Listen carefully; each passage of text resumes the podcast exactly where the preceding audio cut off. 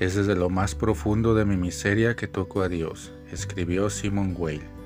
Cada cosa pequeña guarda una promesa, cada fragilidad guarda una promesa. Estamos acostumbrados a relacionar a Dios con las grandes cosas, con la perfección, con la santidad intocable y la escuela del Evangelio resulta siempre desconcertante. El reino de Dios es como el grano de mostaza, es como la levadura la semilla de la mostaza, la más pequeña de todas, la levadura que actúa desmenuzada en la harina, son la nueva cartografía de Dios, dibujada por Jesús. En la semilla y en la levadura no hay triunfalismo, exageración, sino algo que siempre necesitamos aprender de nuevo, la gradualidad. La semilla y la levadura requieren espera, paciencia, libertad, tiempo y adaptación a la realidad para desempeñar su función.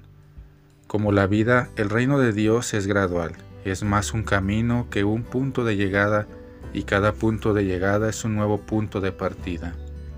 El servicio al reino de Dios no puede enfocarse en la linealidad. Planto hoy, cosecho mañana, porque generalmente las cosas se escapan de los ritmos determinados. A Dios le gustan las sorpresas y su misterio es siempre nuevo. Como el reino anunciado por Jesús, toda vida es gradual. Una relación es gradual, con altibajos, requiere tiempo y libertad, paciencia y confianza. La educación es gradual, la comunidad es gradual, la vida social es gradual. La gradualidad que comparte el Evangelio de hoy ayuda a tomar como punto de partida la fragilidad.